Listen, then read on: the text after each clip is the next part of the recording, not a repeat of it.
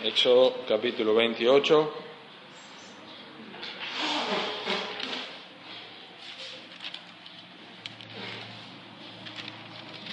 Éxodo 28.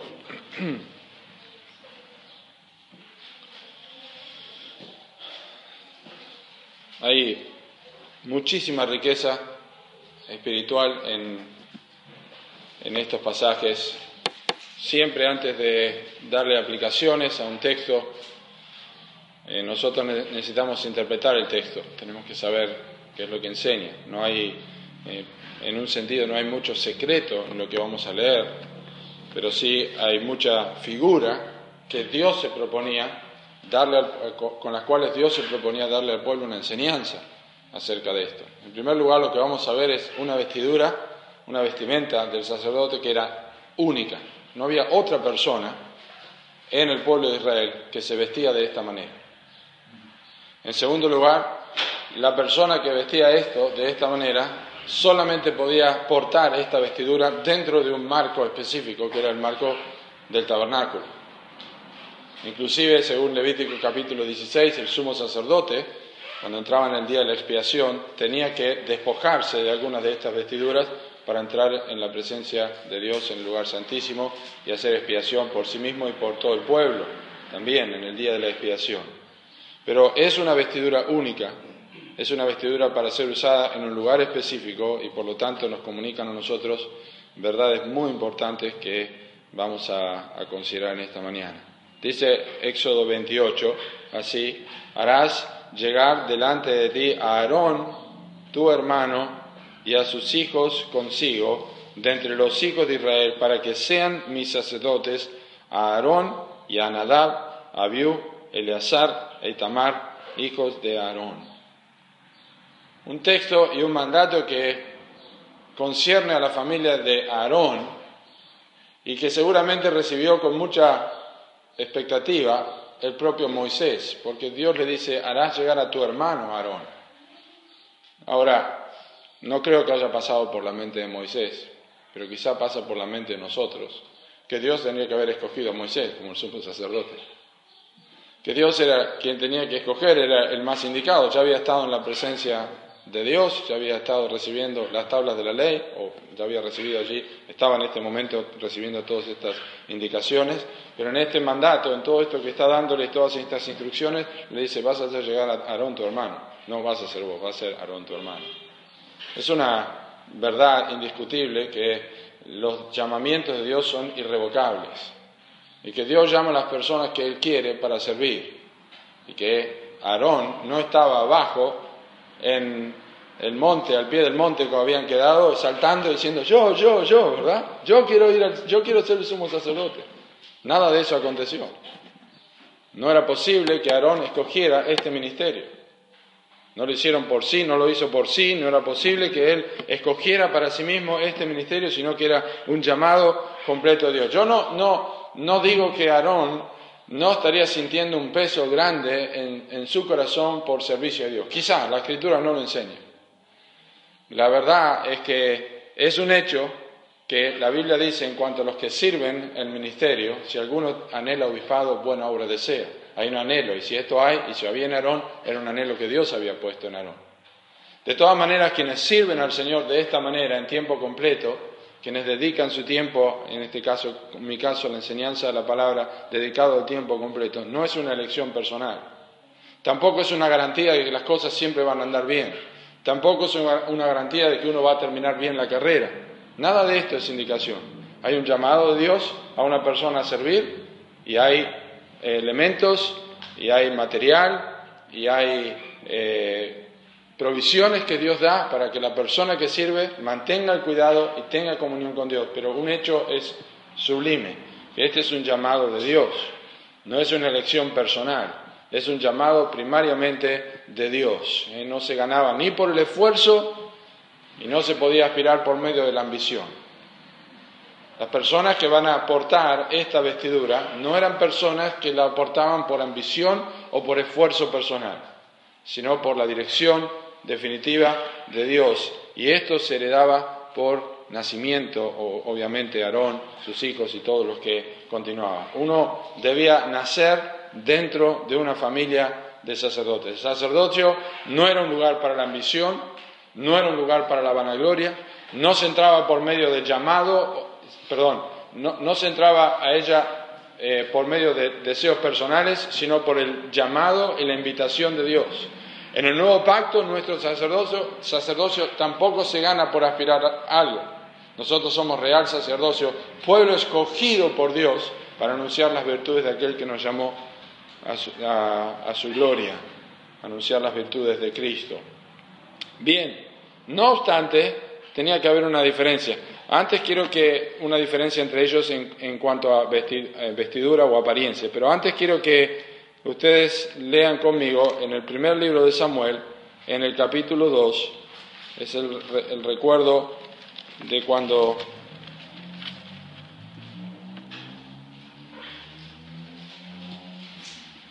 Dios habla a Samuel, perdona, a Elí, le está exhortando a causa de sus pecados. Dice primero de Samuel capítulo 2, versículo 27. Y vino un varón de Dios a Elí y le dijo, así ha dicho Jehová, no me manifesté yo claramente a la casa de tu padre cuando estaba en Egipto en casa de Faraón, y yo le escogí por mi sacerdote entre todas las tribus de Israel para que ofreciese sobre mi altar y quemase incienso y llevase efod delante de mí y di a la casa de, de tu padre todas las ofrendas de los hijos de Israel. ¿Por qué habéis hollado mis sacrificios y mis ofrendas que yo mandé ofrecer en mi tabernáculo y has honrado tus hijos más que a mí? etcétera, etcétera, etcétera. la reprensión de Dios a Elí. Dice la Escritura en, versículo, en capítulo 28 de Éxodo nuevamente, ya vimos allí la exhortación de Dios a Elí, recordándole que era algo privilegiado lo que él tenía y que esto no había sido una decisión personal, sino que había sido directamente dado por Dios. Dice en versículo 2, y harás vestiduras sagradas a Aarón, tu hermano, para honra y hermosura. Y tú hablarás a todos los sabios de corazón, a quienes yo he llenado de espíritu de sabiduría, para que hagan las vestiduras de Aarón, para consagrarle, para que sea mi sacerdote. Hay tres palabras relacionadas con las vestimentas de Aarón, que como ustedes verán eran eh, este cuadro que había impreso Pablo, que lo usamos cuando nos enseñó sobre el tabernáculo, nos ayuda muchísimo. Este, pero hay tres palabras relacionadas con las vestiduras. La primera es la palabra sagrada, y esto habla del ambiente, la, la, locación donde el sacerdote utilizaría estas vestiduras sagradas, tiene que ver con santo. Y luego tendría la palabra gloria y la palabra honra y la palabra hermosura. La palabra honra aquí también se traduce en otros como palabra como, como gloria. Y esto habla del peso. La palabra gloria en hebreo es una palabra que proviene de la misma raíz que la palabra peso, el valor de algo. Cuando hablamos de la gloria de Dios, hablamos del valor de quién es Dios, del peso de, la majestad de Dios. Entonces las vestiduras tenían que ver con un ambiente santo, tenían que ver con el peso de un ministerio que se desarrollaba y también tenían, eh, demostraban hermosura. Porque la Biblia dice, adorad a Jehová, Salmo 29, en la hermosura de la santidad. La hermosura de la santidad no tiene que ver con colorido, no tiene que ver con paisaje. La hermosura de la santidad en la escritura es el resultado que produce la santidad. Lo que significa estar en la presencia de Dios. En tu presencia hay plenitud de gozo, delicias a tu diestra para siempre.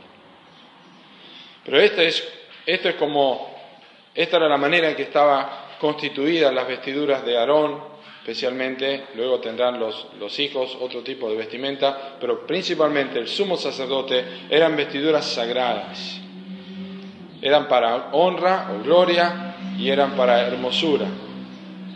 Dice, ah, vamos a ir un poquito más adelante, más adelante eh, y versículo 4, y quiero mencionar algo más. Las vestiduras que hará son estas, aquí está la descripción. El pectoral, que ustedes lo ven allí, el pectoral. el efod, que viene a ser todo esto que tiene por aquí abajo de colores, los colores de San Lorenzo tiene que acá Bueno, el efod, este, el manto y la túnica bordada, ¿eh? y una túnica allí, el manto azul, y la túnica bordada, la mitra y el cinturón. Em, hagan pues las vestiduras sagradas para, para Aarón tu hermano y para sus hijos, para que sean mis sacerdotes. Tomarán oro, azul, púrpura, carmesí, y lino torcido, y harán el efod de oro, azul, púrpura, carmesí y lino torcido de obra primorosa. Cuando leemos oro, azul, carmesí, lino torcido, ¿qué nos hace pensar de lo que ya hemos leído? No hoy, pero otros días. ¿Cuándo leímos? La ofrenda. ¿Pero qué, para qué se utilizó el oro, el azul, el carmesí, el lino torcido? ¿Para construir qué cosa? El tabernáculo.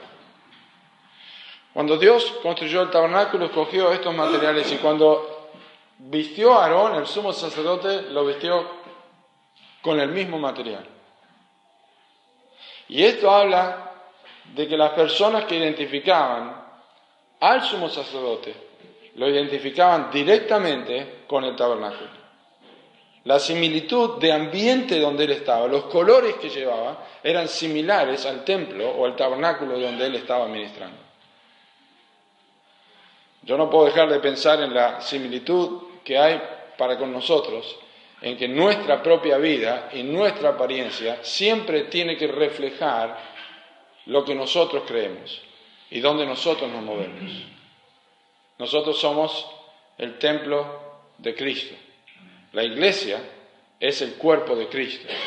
Y nuestra apariencia, nuestra vida, nuestro andar, nuestra forma de vida tiene que reflejar a Jesucristo.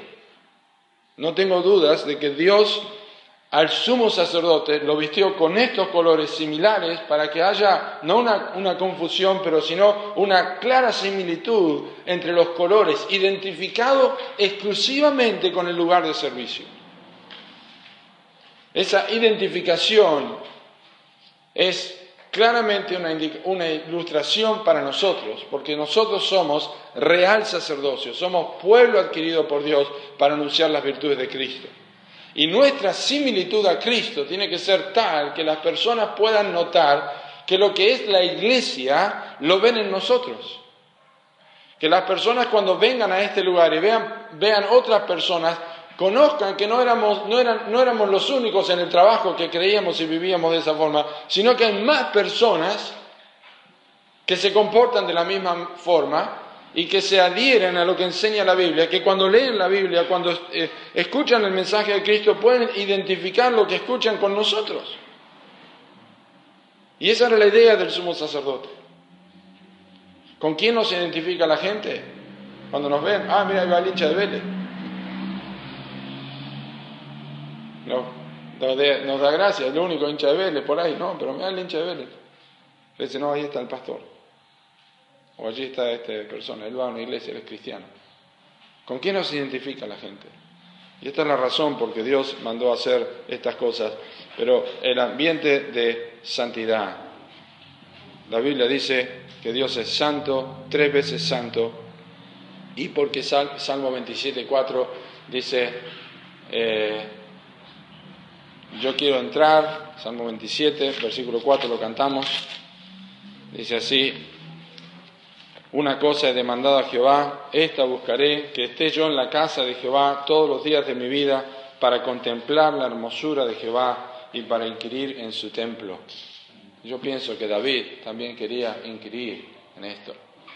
Sería un desastre, y vamos a ver al final de este capítulo, lo que pasa cuando hay un sumo sacerdote mal vestido, pero sería triste que cuando inquiría en el tabernáculo y cuando inquiría en su casa, al ver al sacerdote, viera que esta persona no coincidía con la hermosura de la santidad.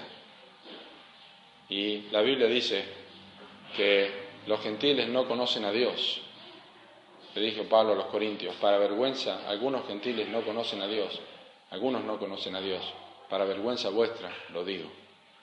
Personas que no conocen a Cristo porque nosotros no reflejamos la realidad de la santidad de Dios en nuestras vidas. Quizás saben que vamos a la iglesia, pero no reflejamos la santidad, no reflejamos algo distinto. Aquí es la representación del sumo sacerdote, obviamente vamos a ver que tiene que ver con el Señor Jesucristo, de quien el Salmo 104 dice, te has vestido de gloria y majestad, te has vestido de gloria y majestad. Es importante la comprensión de, esta, de estas vestiduras del sacerdote, porque el Salmo 133 dice que la bendición de Dios es como el buen óleo, lo vamos a ver la semana que viene, el buen óleo que eh, cae derramado sobre la cabeza y baja por la barba de Aarón hasta, hasta, hasta los bordes de sus vestiduras, en la consagración de, de Aarón y, sus hijos.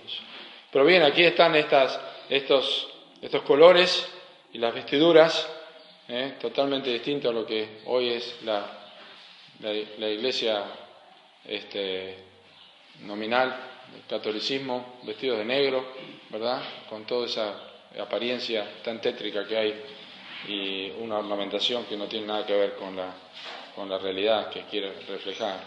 Pero las personas, había personas encargadas para hacer esto, lo, leemos allí, este, hablarás a todos los sabios de corazón, que yo he llenado de espíritu de sabiduría. ¿Dónde estas personas sabias de corazón y estos, obviamente, israelitas habrían aprendido el arte de trabajar en esto? En Egipto, sin duda. Sin duda que ellos aprendieron en Egipto. Eh, pero Dios llenó a ellos del espíritu de sabiduría para hacer algo. A veces decimos, esta persona tiene el don de la música, esta persona tiene el don del arte, esta persona tiene el don de la pintura. No, sirve a Dios porque tiene el don del arte. eso no es realidad, no es así. Pero, ¿por qué sí decimos que Dios utiliza esas personas a través de eso? ¿Por qué decimos que Dios utiliza personas a través de la música? ¿Por qué decimos que Dios utiliza personas a través de la pintura o a través de algún arte y predican el Evangelio? Yo cuando estuve en, Estados Unidos, este, un hombre presentó el Evangelio, es un alfarero, es un pastor, es un alfarero, tendrían que ver ahí un video sobre eso, y presentó el mensaje del Evangelio haciendo una vasija delante de todos, allí con barro y arcilla, prepararon todo el, atrio allí y lo preparó, la destruyó toda cuando todos pensaban que ya estaba, bueno, ya pasó el peor momento, la deshizo completamente, hizo una nueva y después tenía una terminada que era un espectáculo. Este hombre predica el Evangelio así, es una, una, habilidad, pero presenta el Evangelio. Yo creo que pasó algo así también. Había personas preparadas, personas que tenían entendimiento, tenían sabiduría, pero Dios les llenó para poder trabajar y concentrarse en este trabajo. Entonces, por un lado tenemos a Aarón que tiene un llamado muy grande, hay dos llamados aquí, un llamado a servir en el sacerdocio y hay otras personas que son llamados a servir de otra manera. Pero ¿qué haría Aarón si no tendría a estas personas para poder estar, para hacerle las vestiduras? Son todos importantes en el pueblo de Cristo. Y había necesidad de estas personas que pudieran tejer, que pudieran hacer toda esta vestidura que era para honra y hermosura y sagrada. Ellos hicieron estas vestiduras para, Aarón, el hermano de Moisés, y para sus hijos también. Bien, pero aquí dice, tomarán azul, oro, azul, púrpura, carmesí, lino torcido, y harán el efod de oro, azul, púrpura, carmesí y lino torcido de obra primorosa. Dos versículos que parecen iguales. Dice, toma esto, esto, esto, y vas a hacer las cosas con esto, esto, esto. No, tomás esto, esto, esto, y vas a hacer las cosas con esto, esto, esto. Y a mí me parece que podemos agregarle esto. No, con las mismas cosas. Tenés que fabricarlo, con eso tenés que hacerlo y con ninguna otra cosa. No se puede añadir. Eso es como Dios lo estableció y eso es como nosotros tenemos que hacer las cosas también, las que nos ha mandado en su palabra. Y harán el efod, entonces tendrá el efod, que era esta, esta túnica que tenemos aquí, tenía este, dos, dice allí, dos extremos, ah, tendrá dos sombreras eh, que se juntarán en sus dos extremos y así se juntará. Y su cinto de obra primorosa que estará sobre él será de la misma obra y parte del mismo, o sea, de parte del efod, de, oro, azul, púrpura, carmesí, no torcido. Y tendrá y tomarás dos piedras de ónice y grabarás en ellas los nombres de los hijos de Israel, seis de sus nombres en una piedra y los otros seis nombres en la otra piedra, conforme al, al orden del nacimiento de ellos. De obra de grabador en piedra, como grabaduras de sello, harás grabar las dos piedras con los nombres de los hijos de Israel.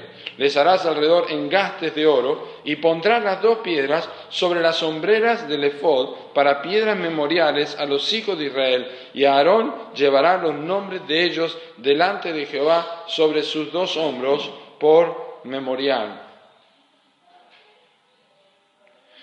Dios manda a Aarón Ah, perdón, Moisés, tenemos versículo 13 también. Hará pues los engastes de oro y, dos cordones de oro fino, los cuales harás en forma de trenza, y fijarás los cordones en forma de trenza en los engastes. Dios manda a Moisés decir que los sabios tenían que hacer este efod y tenían que ponerle esas dos piedras de ónice. Los dos piedras con seis nombres de cada lado de los hijos de Israel. Todo lo que refiere ahora, todo lo que vamos a ver del efod, y todo lo que vamos a ver del pectoral incluye a los hijos de Israel. El trabajo del sacerdote de tener a los este, nombres de los hijos de Israel sobre sus hombros y tener el nombre de los hijos de Israel sobre sus pechos, sobre su pecho, es una clara demostración del cuidado que Dios tiene de su pueblo. Lo que a mí me gusta de esto es que mientras el pueblo de Israel estaba afuera, Mientras el pueblo de Israel estaba con sus faltas, con sus pecados, con sus limitaciones, con sus dudas, con sus temores, había un hombre adentro que los tenía sobre sus hombros. Continuamente.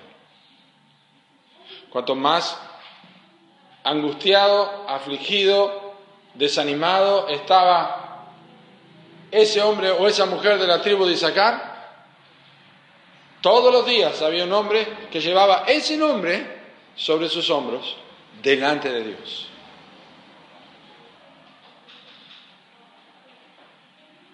Hebreos capítulo 7, versículos 26 y 28, porque no vamos a detenernos en todo el detalle de lo que es aquí, sino claramente recordar que este hombre, sacerdote, llevaba sobre sus hombros estos nombres como una figura, pero en Hebreos capítulo 7, porque era un sacerdote imperfecto, en Hebreos capítulo 7 y el versículo 26, Hebreos 7, 26 dice así,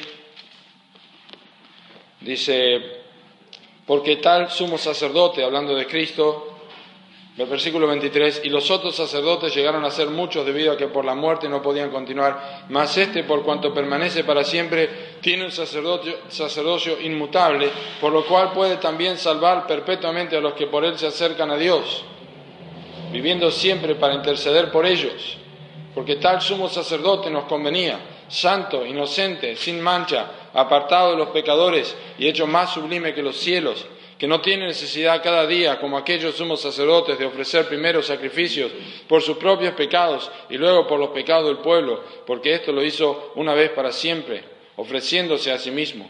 Porque la ley constituye sumos sacerdotes a débiles hombres, pero la palabra del juramento posterior a la ley al Hijo, hecho perfecto para siempre. Esto es la, clásica enseñanza de la protección de Dios sobre su pueblo desde el Antiguo Testamento, pero especialmente en el Nuevo Testamento, cuando Cristo dijo, venid a mí todos los que estáis trabajados y cargados, que yo os haré descansar. Llevad mi yugo sobre vosotros. El Señor Jesucristo es quien está llevando todo nuestro trabajo y toda nuestra carga. Ponernos bajo su cuidado significa descansar en Él, echando toda vuestra ansiedad sobre Él, porque Él tiene cuidado de vosotros. Yo estoy con vosotros todos los días hasta el fin del mundo. Es la indicación de, la carga que lleva Cristo por nosotros, preocupado por nosotros, intercediendo por nosotros, atendiéndonos a nosotros, conociendo nuestras limitaciones, conociendo nuestros problemas. Él se encarga de llevarnos sobre sus hombros continuamente. Mientras el pueblo está afuera, angustiado y cargado, el sumo sacerdote está ofreciendo una ofrenda con el pueblo sobre sus hombros, continuamente. Y lo que tienen que saber ellos, que esto es primariamente lo que Dios ve. Primariamente lo que Dios ve, llevando los nombres de los hijos de Israel siempre que entraba en la tienda y se identificaba con ellos. Mientras que el primer ministerio del sacerdote es hacia Dios mismo, el sacerdote también está constantemente conectado con el pueblo llevándolos en sus hombros. Los hombros son el lugar de trabajo, por tanto el ministerio del sacerdote hacia el Señor, en el ministerio el sacerdote, delante del Señor su ministerio, también trabajaba para y por el pueblo, llevando estos nombres sobre él. No es una, no es una reiteración que los nombres estén dos veces en eh, el sumo sacerdote, sobre sus hombros y sobre su corazón. Dios conoce nuestras cargas. Pero miren, este es el, hecho, este es lo que enseña el, el, el ¿eh? teniendo esas dos piedras allí. Él está constantemente trabajando por nosotros, está constantemente sosteniendo nuestras cargas, está constantemente preocupado por nosotros, continuamente ve nuestras necesidades. En toda angustia de ellos, Él fue angustiado, dice la Escritura. Eh, y la, Biblia dice de Dios, el pueblo de Israel, hasta la vejez yo mismo y hasta las canas os soportaré yo. Todos los días nos lleva, nos sostiene, nos protege, nos pone bajo sus alas, nos cubre, nos cuida continuamente. Y dice el versículo 15, harás asimismo el pectoral del juicio de obra primorosa, lo harás conforme a la obra del efod, de oro, azul, púrpura, carmesí, lino torcido será cuadrado y doble, de un palmo de largo y un palmo de ancho. ¿eh? Básicamente lo que puede extender de la punta del pulgar a la punta del meñique, ese era el tamaño, de un, de un palmo de largo y un palmo de ancho. Y lo llenarás de pedrería en cuatro hileras de piedra, cada, una hilera de un, una hilera de una piedra sárdica, un topacio y un carbunclo, la segunda hilera una esmeralda, un zafiro y un diamante, la tercera hilera un jacinto, un ágata y una amatista, la cuarta hilera un berilo, un ónice y un jaspe. Todas estarán montadas en engastes de oro. ¿Saben que son este, piedras que aparecen? Probablemente todas ellas están en el, en el libro de Génesis, pero también aparecen, eh, eh, por, por lo que dice el libro de Ezequiel, me refiero, Ezequiel capítulo 28, eh, cuando habla de, es una profecía sobre el rey de Tiro, pero en realidad es una descripción de Satanás, si lo quieren anotar es Ezequiel capítulo 28 y el versículo 13, Ezequiel 28, 13, Dice, en Edén, en el huerto de Dios estuviste, de toda piedra preciosa era tu vestidura, de cornerina, topacio, jaspe, crisólito, berilo, iónice, zafiro, cabrunclo, esmeralda y oro, etcétera, etcétera aparentemente esto estaba presente allí en Edén, todas estas piedras preciosas, pero también aparecen al final de la Biblia, en el libro de Apocalipsis, en el capítulo 21, versículo 19, versículo 30, está la mención de estas piedras. O sea que básicamente podemos decir que están al principio de la Biblia y al final de la Biblia, y son las que Dios utiliza para representar eh, al pueblo de Israel en el pectoral que lleva sobre su pecho el sumo sacerdote. ¿Pero por qué? Porque Dios le había dicho a Israel en Éxodo 19, será para mí especial tesoro. Nosotros sabemos que eso no, no es un tesoro, las piedras son piedras, pero las piedras preciosas eran un tesoro y Dios estaba dando continuamente lecciones objetivas al pueblo. Ustedes son un especial tesoro para mí. ¿Cómo yo lo puedo representar? Con piedras preciosas. No, no hizo que le pusiera una madera de cedro y ahí le, tallara una madera de cedro o en un pedazo de roca, o en un pedazo de, metal. No, piedras preciosas. Y cada una, una piedra preciosa distinta. Es decir, que Judá no tenía la misma, misma piedra que tenía eh, Benjamín. Cada uno tenía una piedra especial, porque somos el pueblo de Israel, el especial tesoro, cada uno de ellos, y nosotros somos especial tesoro para Dios también. Y cada una de estas piedras representaba al pueblo. Somos especial tesoro y también dice que estaban engastadas en oro. ¿Por qué?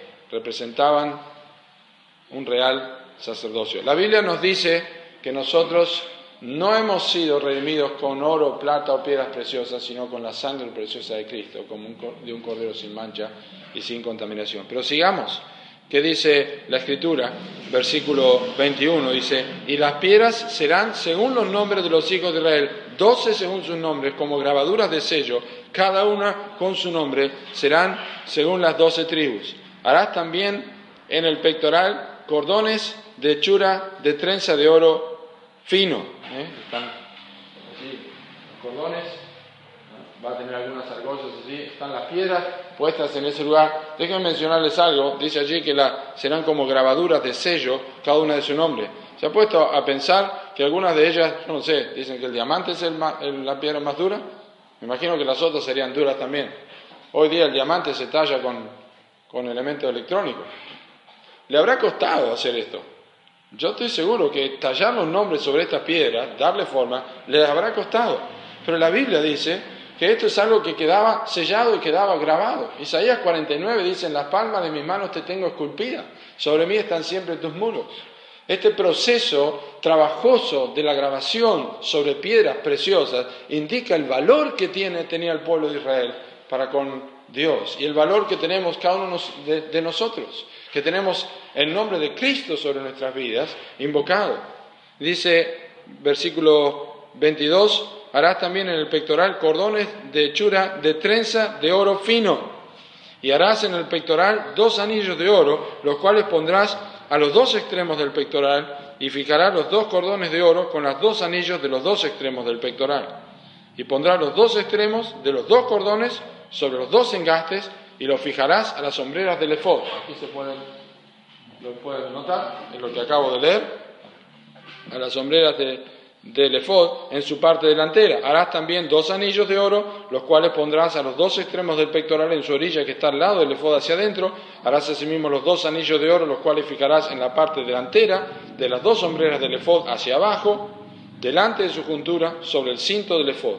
Y juntarán el pectoral con sus anillos a los dos anillos del efod con un cordón de azul para que esté sobre el cinto del efod, y no se separe el pectoral del efod, y llevará Aarón los nombres de los hijos de Israel en el pectoral del juicio sobre su corazón, cuando entre en el santuario por memorial delante de Jehová y continuamente y pondrás en el pectoral del juicio Urim y Tumim para que estén delante del corazón de Aarón cuando entre delante de Jehová y llevará siempre Aarón el juicio de los hijos de Israel sobre su corazón delante de Jehová. Tres veces en versículos 29 y 30 habla del corazón de Aarón delante de su corazón, pero Dios hizo que el corazón de Aarón, que el pectoral, las piedras, los nombres de los hijos de Israel estuvieran, unidas al efod a las sombreras. De manera que el trabajo del sacerdote era doble, era llevar las cargas del pueblo, pero también llevar la necesidad del pueblo, las emociones del pueblo, las necesidades espirituales del pueblo, sus pecados, su memoria sobre su corazón. Y Dios se aseguró con tantas argollas que están mencionadas allí, de oro, y con estas trenzas que estaban allí, Dios aseguró bien claro, dice allí, para que pudieran unirse y estuvieran bien unidas al pecho. Dios estaba diciendo a Israel, no se puede separar del pecho del sacerdote, no se pueden separar, tienen que estar bien fijas y no se deben caer, porque este es el propósito, de enseñarnos a nosotros que no importa lo que pase fuera del atrio,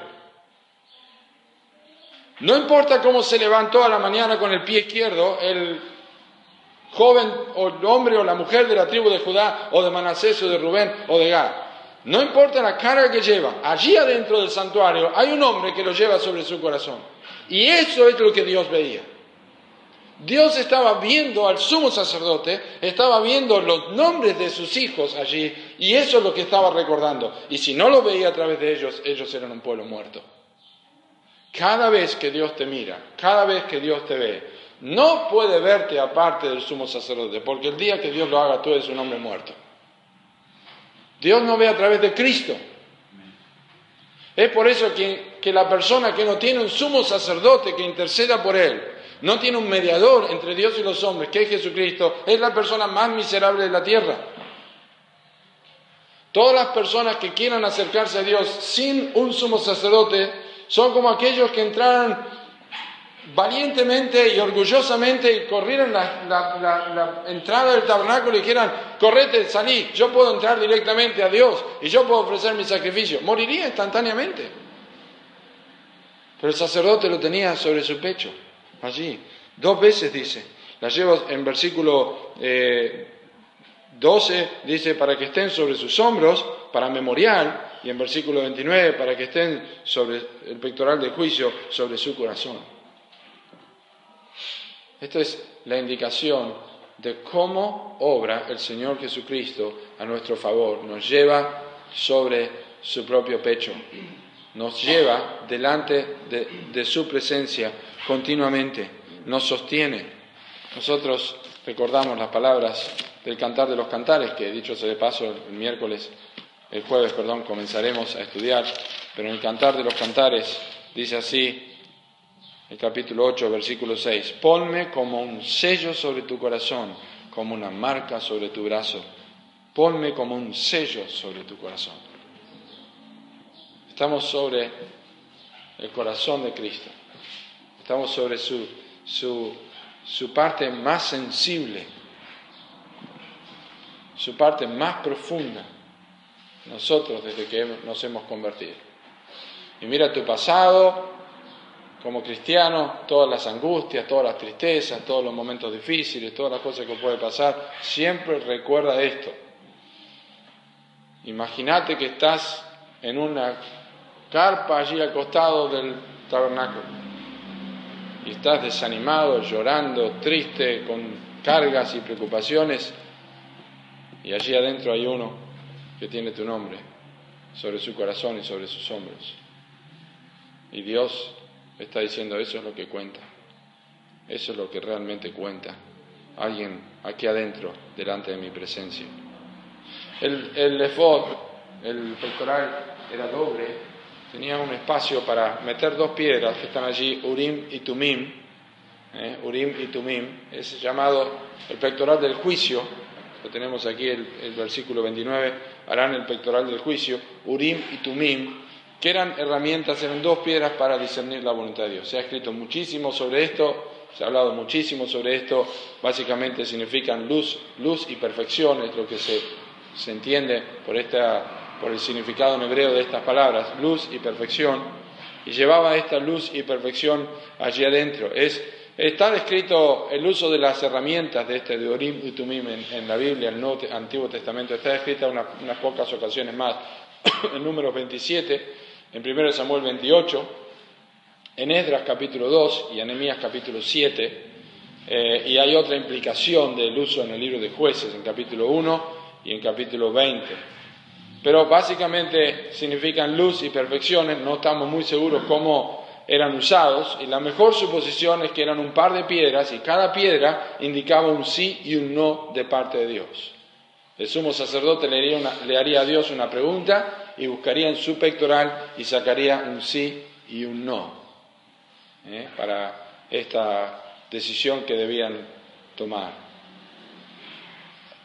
Más allá de las piedras y más allá de lo que esto significaba, vamos a decir lo que no significaba. No significaba que el pueblo de Israel confiaba en la suerte. A ver, el uso de las piedras era un uso nacional y solamente lo usaba el sumo sacerdote. Si no podía venir alguien y decir, perdón, Aarón, me hace un favorcito, me tirar la piedra porque no sé si tengo que casarme con esto o no tengo que casarme. si este me conviene este campo, tengo que ponerla a parir las vacas, qué sé yo.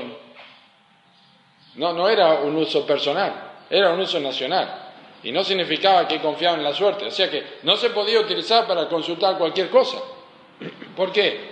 Porque la consulta, la dirección de Dios para cualquier consulta, ¿dónde se encontraba para el pueblo? En la escritura, en la palabra de Dios, en los diez mandamientos, en la ley. Dios ya había dado muchas indicaciones sobre cosas que debían hacer y que no debían hacer. No debían preguntar sobre esas cosas. Nosotros también tenemos en la Biblia indicaciones claras sobre lo que es la voluntad de Dios. Hay pasajes recontra específicos como 1 Tesalonicenses 4, que nos dice que la voluntad de Dios es nuestra santificación, que nos apartemos de fornicación. Sabemos que la voluntad de Dios es que nosotros estemos siempre gozosos, sabemos que la voluntad de Dios es que oremos sin cesar, sabemos muchas cosas sobre la voluntad de Dios en nuestras vidas. Nosotros no necesitamos ninguna piedra para esto.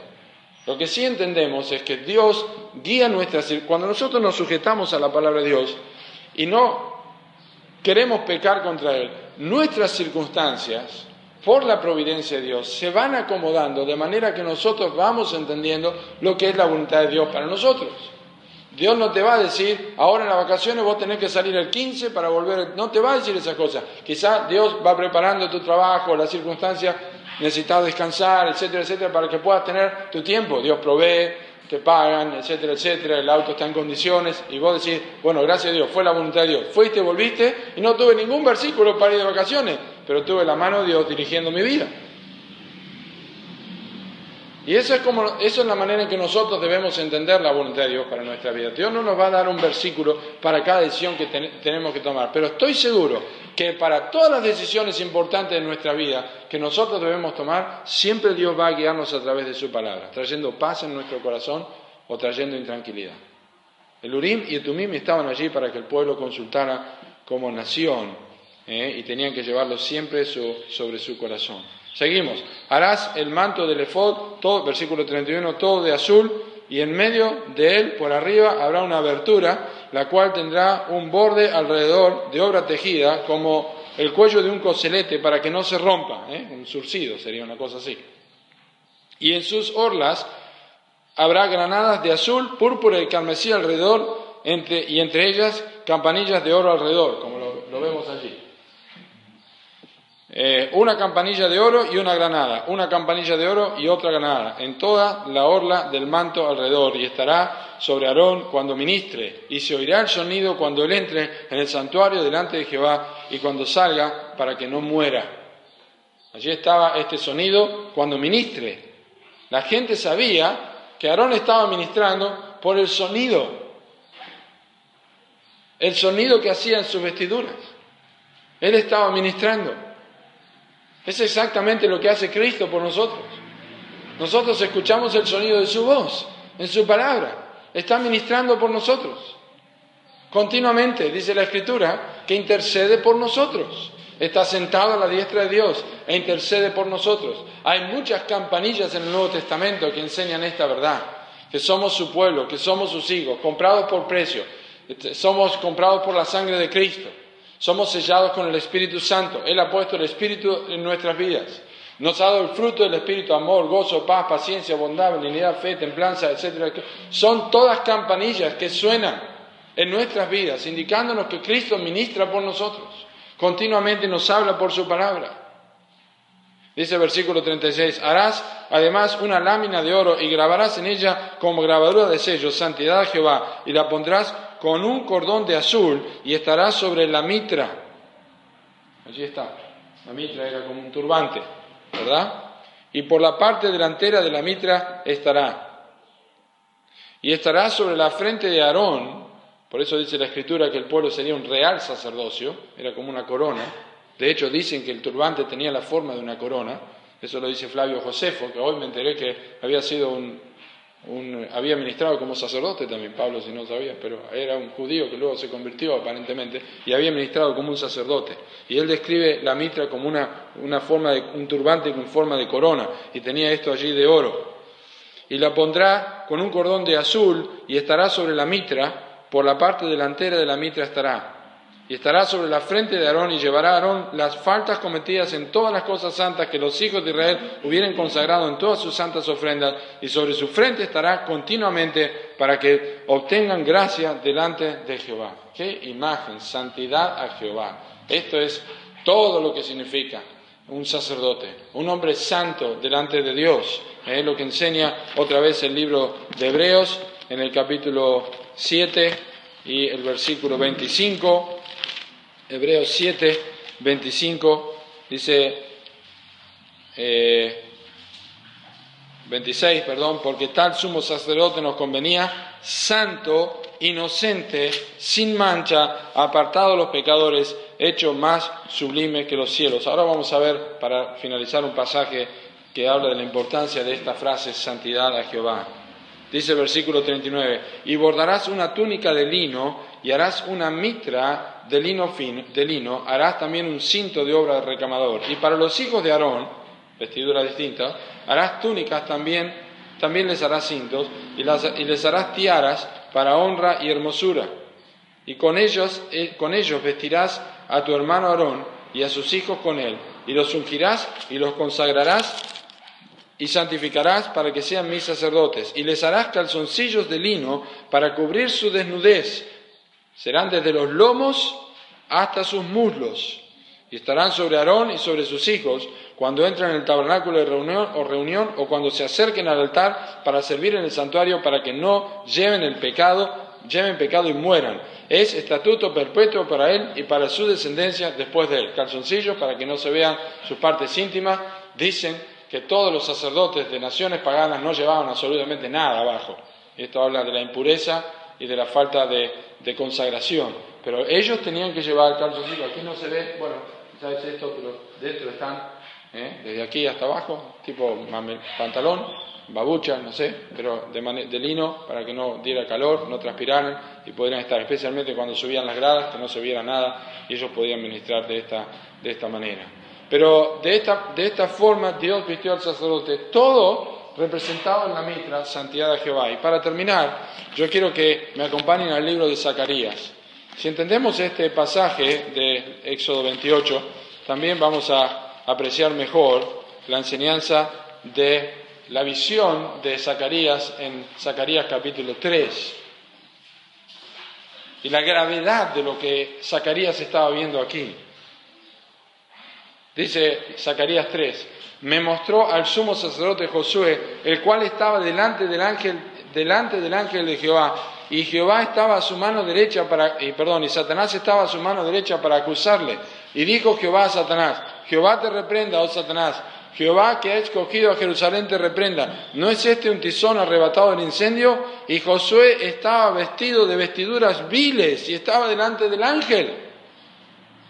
Esta es la visión que Zacarías vio en la nación de Israel. El representante el sumo sacerdote estaba vestido de vestiduras viles, estaba delante, delante, del ángel de Jehová, pero no solamente estaba vestido de vestiduras viles delante, delante del ángel de Jehová, sino que Satanás le acusaba. Es decir, el pueblo estaba perdido completamente. El pueblo no tenía ninguna escapatoria porque Satanás acusaba a un hombre que tenía toda la razón de acusarle porque estaba vestido indecentemente delante de Dios.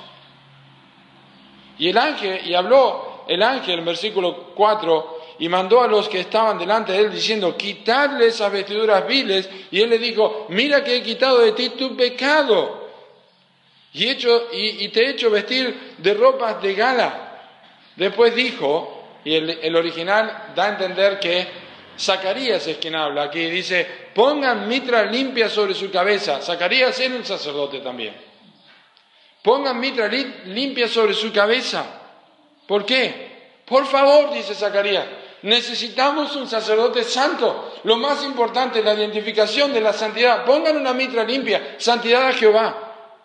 Y pusieron una mitra limpia sobre su cabeza y le vistieron las ropas y el ángel de Jehová estaba en pie. Y el ángel de Jehová amonestó a Josué diciendo, así ha dicho, así dice Jehová a los ejércitos, si anduvieres por mis caminos y si guardares mi ordenanza, también tú gobernarás mi casa, también guardarás mis atrios y entre estos que aquí están te daré lugar. Escucha pues ahora, Josué, sumo sacerdote, tú y tus amigos que se sientan delante de ti, porque son varones simbólicos. He aquí, yo traigo a mi siervo el renuevo.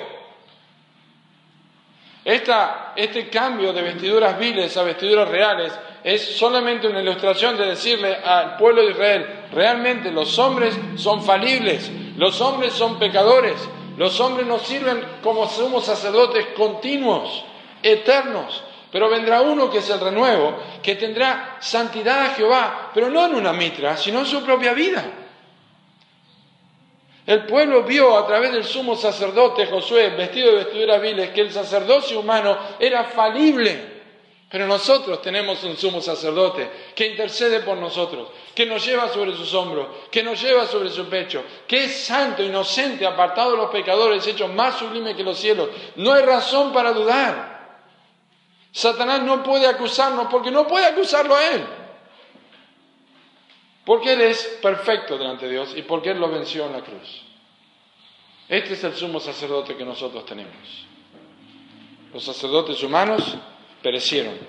Pero el sacerdote, que es el Señor Jesucristo, el sumo sacerdote, está por nosotros. Y su oración por nosotros, en parte, es lo que enseña Juan capítulo 17, intercediendo por nosotros, santifícalos en tu verdad, tu palabra verdad. Fue a los apóstoles, pero también se aplica a nuestras vidas. Estamos en el mundo y no somos del mundo. Es su palabra, seamos uno, entramos en la presencia de Dios. Dios nos ha dado vestiduras de gala, nos ha vestido con manto de justicia en nuestra salvación. Disfrutemos de lo que somos y disfrutemos de lo que tenemos en Cristo, recordando especialmente que no se trata de nosotros, sino que se trata de lo que Él es, cómo está vestido y qué ha logrado por nosotros. pero estemos seguros que Él es nuestro intermediario. Estemos seguros que lo tenemos como sumo sacerdote. Pero gracias a Dios por su don inefable. Cuando te mires al espejo y cuando Satanás te acuse, recuerda, recuerda, no tienes ni que dialogar con él, solamente diles que gracias a Dios que no me ves a mí como yo me veo. Gracias que me ves a través del sumo sacerdote. Me ves sobre tus hombros y sobre tu pecho, Señor. Te agradezco, ayúdame a continuar el día, ayúdame a seguir con las cargas, los problemas, porque sé que ya están delante de ti. El sumo sacerdote ofreció un sacrificio temprano en la mañana, quizá mucho antes que otros se levantaran. Él ya estaba allí delante de Dios, así como hace el Señor Jesús por nosotros. Vamos a orar. Gracias, Padre, por tu palabra. Gracias por esta enseñanza preciosa y esperamos con ansia ver cómo estos sacerdotes fueron consagrados y cómo Jesucristo fue aceptado como el sumo sacerdote por nosotros. Te damos gracias por enseñarnos y gracias porque hoy, temprano y en la noche y cuando dormimos, siempre estábamos delante de ti, Señor, porque el Señor Jesús nos protege, intercede, se preocupa por nosotros, aun cuando nosotros lo ignoramos. Gracias por esta bendición, por la santidad de Jehová, de la cual somos partícipes nosotros a causa de Jesucristo. En su nombre oramos. Amén.